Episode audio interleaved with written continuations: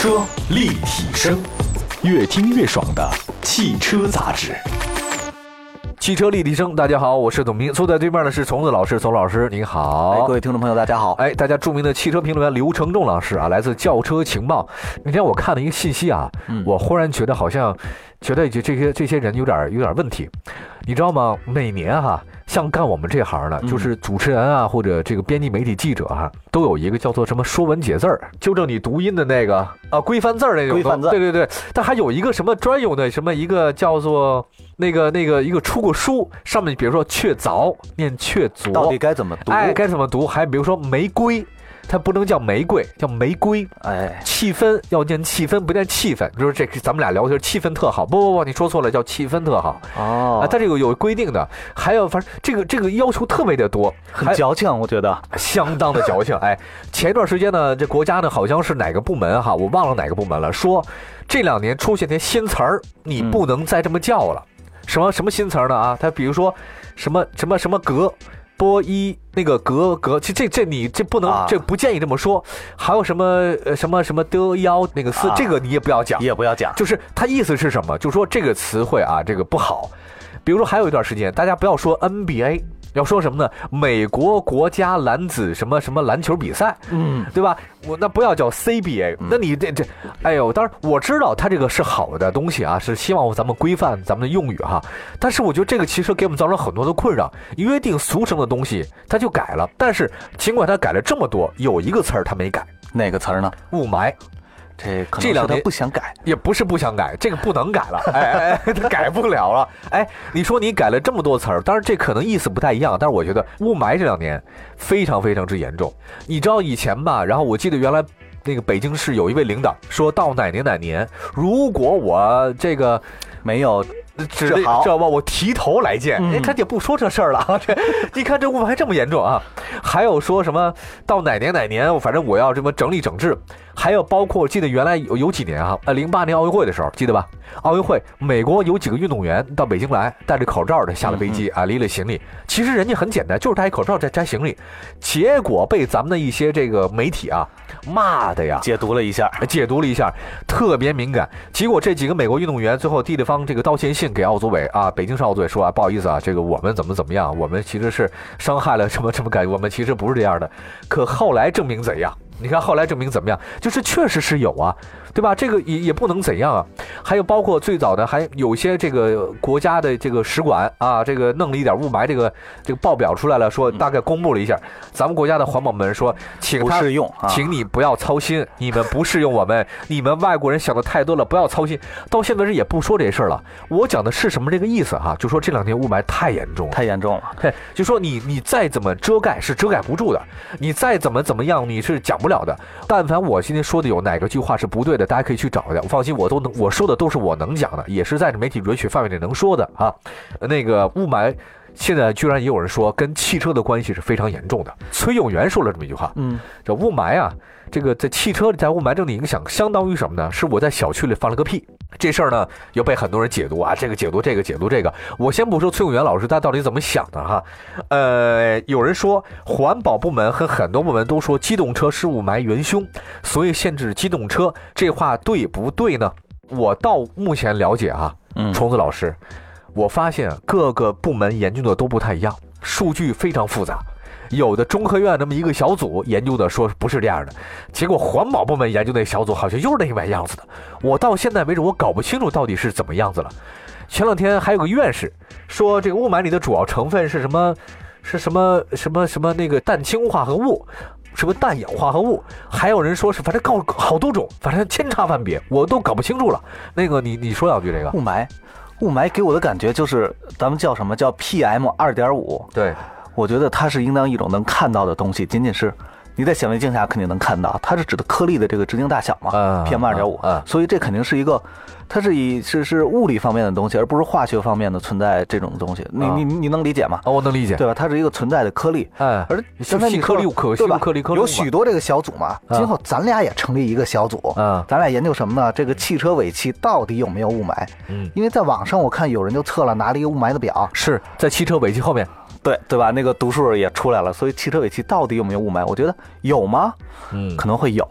但是真相说的这么严重吗？嗯哎，我再持一个保留意见，持保留意见是吧？对对对，嗯。而且这个汽车啊，据我所知，汽车这个排放里面有颗粒物的，最主要的是什么？是柴油柴油车，是柴油车。对对对，柴油车还有国一的。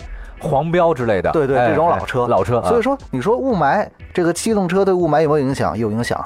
嗯，但是更多的，我认为就刚才说的这种柴油车和这种国一国二的这种车，它对雾霾是有影响的。嗯，但是现在大家也都知道啊，一到雾霾，像北京市它是要限行的，限行的。但是限行的被限的这些车，嗯，我觉得可能对这雾霾的影响反而不是那么大。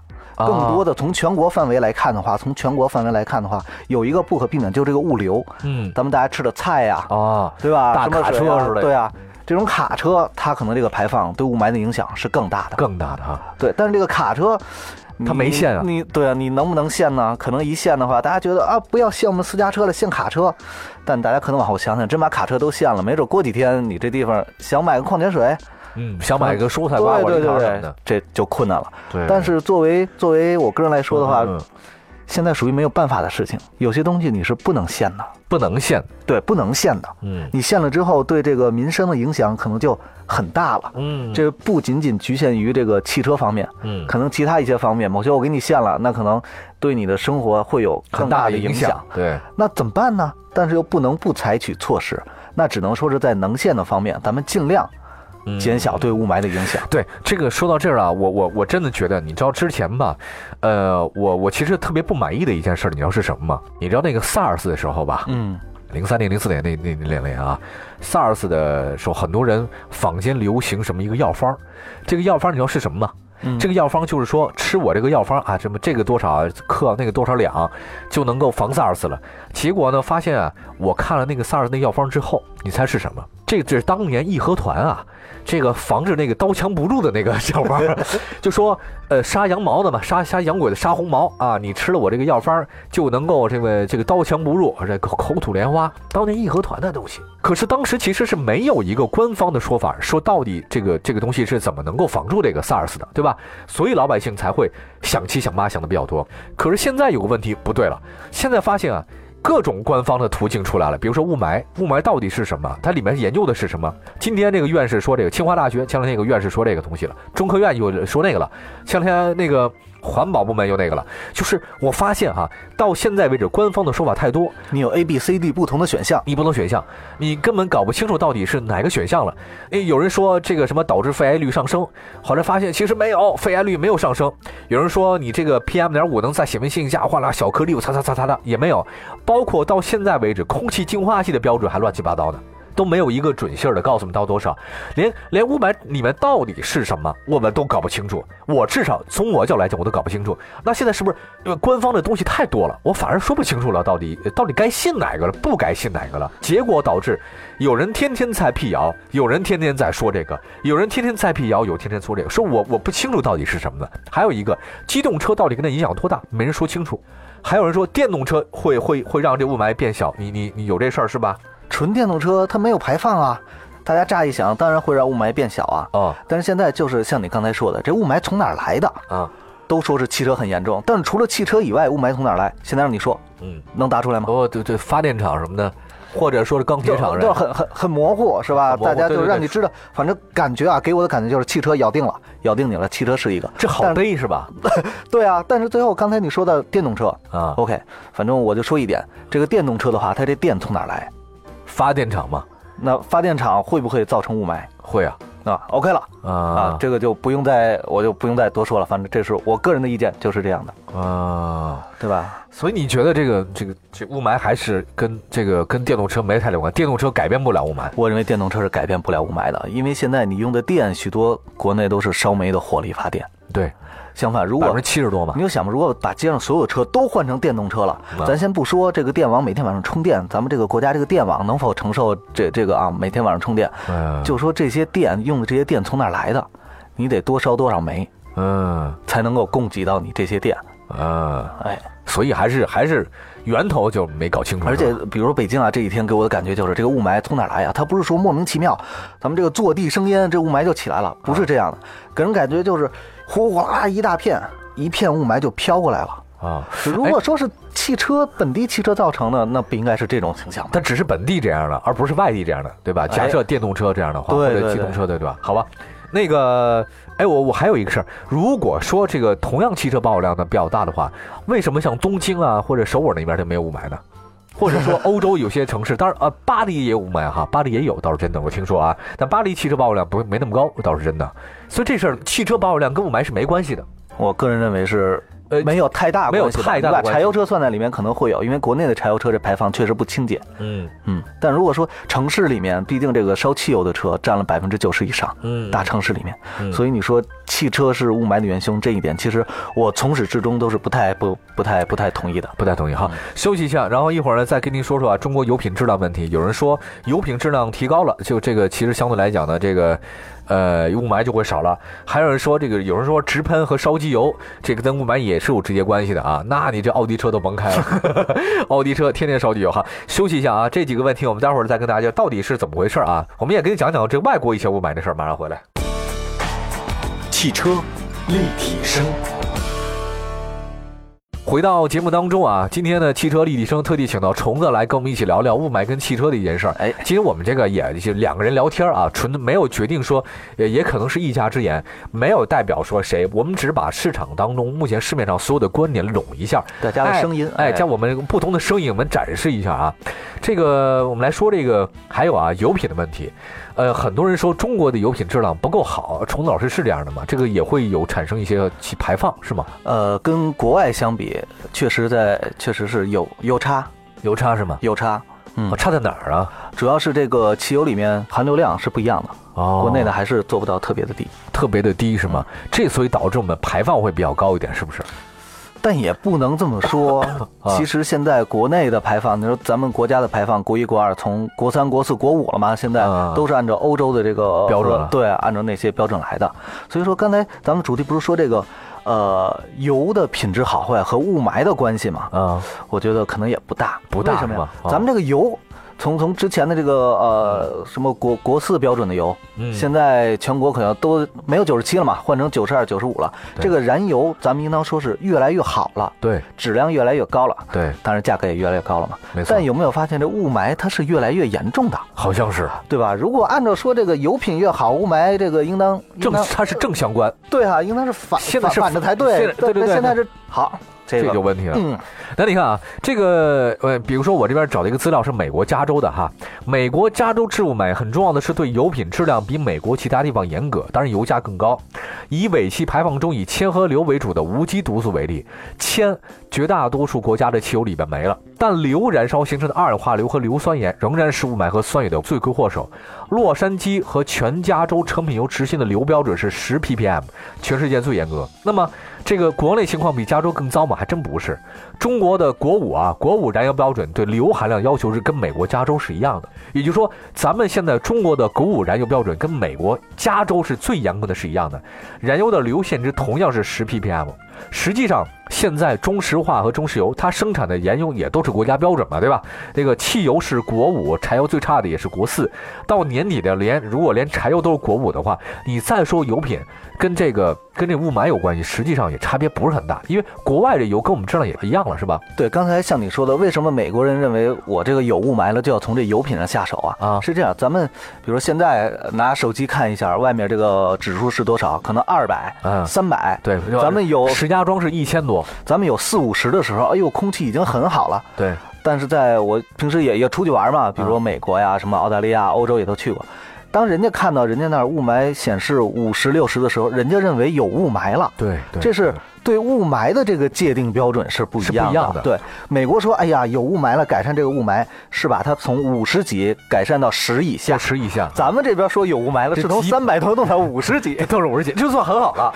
对啊，所以说这个油的标准，你改善燃油，可能能让你从五十变到一到二，对吧？但是咱们说这标准是不一样的。对呀，咱们的意思是从这几百几几到几到几十，所以这靠你这个油可看是一点油只能从几十搞到几，就五十搞到十，对，它没法从三百搞到五十。对呀，这个标准是不一样的。所以油是提高班的，它不是基础班，是吧？对对对对对对，这事儿是这样。哎，我也听说了，日本的家庭主妇哈，日本的家庭主妇，那这个全世界男人都很羡慕啊。上班说啊，您上班了啊，下班回来给你放好几刀水的啊，把家里的男人一送走，就在家里面，就他就开那个就看那个这个雾霾指数有监测的，日本哈，如果雾霾一旦上了几十，比如三十四十以上，啊，すごい，太厉害了，他就立刻就。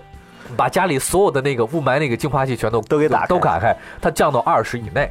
然后现在他他那现在已经天天日本的主妇天天死高一了，为什么呢？从这儿吹，哎呀，对，漂洋过海去看看，对对对，哎，跨越了这个日本海峡，对吧？这个山口百惠就在那边的吸着雾霾了。哎，我我就直接说啊，这事儿就是我们现在这个治理啊，真是任重道远。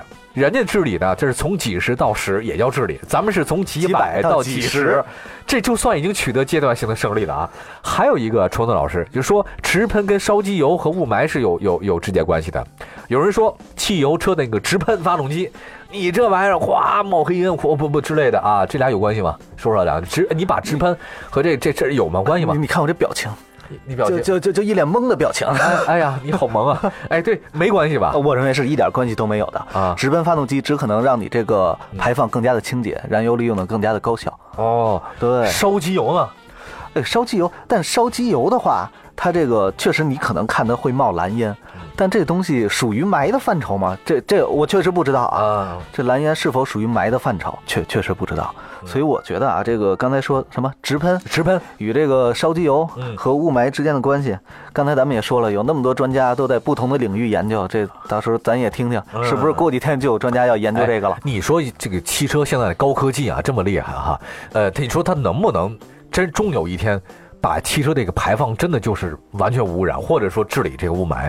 呃，我那天跟人认识两个德国人哈，因为说白了，因为我大学学的是德语第二外语，我第一外语是这个第一外语是闽南话，第三外语是粤语，没有，开玩笑啊。这个这个，我当主持了一个德国的一个新技术的一个这个发布会，嗯，是什么呢？治理雾霾的，他们在中国推广他们的那个排气系统，它是什么呢？利用一种空气负压的原理，把这个屋里的脏空气压出去。他们做了很多的，你看德国人那个，我发现我主持这个这个论坛里很不一样，全是图片啊、数据呀，哎呦，一个一个的上上下下的这种指数。德国专家说的是都这个，我但发现咱们国家的这个专家在说的时候吧，大概呢，我们已经基本上完成了这个，差不多这个能能去除百分之几多？哎。你看德国专家就全是那种那个图像，一个房子，你这个安在什么地方，它能起到最好的这个空气负压，把你脏 脏空气压出去的这种效果，它全是这玩意儿。讲的这个，我还真信服了，就是他们那种很严格的测算，我就发现测算来之后哈，这个是不一样的。你说他们有一个新科技，他说以后啊，他们想在中国搞什么大圆柱子。比如说在街头哈，湿的街头，咱现在不是电线杆吗？不，它有大粗杆子。这个粗杆子利用一种空气的静电的原理，吸附雾霾，吸进去，吸进去，把雾霾和脏空气锁住在锁住在这个地方。这样的话呢，说他说你要是不能排，你发散，你把它吹到那边去了，还会吹回来。对吧？你不能跟大自然较劲，最好的较劲方法是把它吸附，利用这种工具吸附啊，一种很粗很高的一个停车楼上一个大建筑把它吸进来，哎，这不能解决问题吗？你有多少产生多少，我给你吸收过来不完了吗？哎，你说这个观点我倒是有可能，以后有没有可能性，咱们高科技的这种出现了，当汽车这种雾霾它就没了，或者排放不再让汽车背这个锅呢？你觉得有没有可能啊？我觉得如果说是你不采用刚才说嘛，呃，纯电动车，哎，对吧？纯电动车，如果你不是就。今后的车还是烧这个化石燃料的话，啊，我觉得还是会有排放，还是会有排放的。但是像你刚才说的这个排放跟雾霾之间的关系，这我是持保留意见的。嗯，机动车尾气的排放是否属于会造成这 PM 二点五？哦，会造成这个，这我是一直。不是这么认为的，不是太太赞同，是吧？对对对，所以我们也特别希望权威的部门啊，对这个机动车的，你先把雾霾里面到底是什么，你研究出来。对对，就要像德国人一样，你给我有理有据，哎，有理有据。好，包括老老老说英国那次是什么，美国那次是什么，巴黎这次是什么，咱们中国这次是什么，你得分清楚了啊。咱们到底是什么？咱统一一个官方的说法。第二个，就是说机动车到底能这个不同的车型是柴油车多少，那个普通汽油车的，你得说清楚了，不让大家猜。来猜去，这个可能才是更好的一点，对吧？嗯，科学治理嘛，就像德国人一样，你你你把数据给我拿来，呃，这官非常官方的数据给我们才行，否则的话呢，我还真的是觉得持保留了一个态度。但是我也这么想啊，不管怎样，他既然我们限行，咱就限行，咱就不开。对吧？这也是肯定的，不能开嘛，对吧？还有一个就是说，你少开两天，到对抗大气还是有好处的。这倒是，这倒是是吧？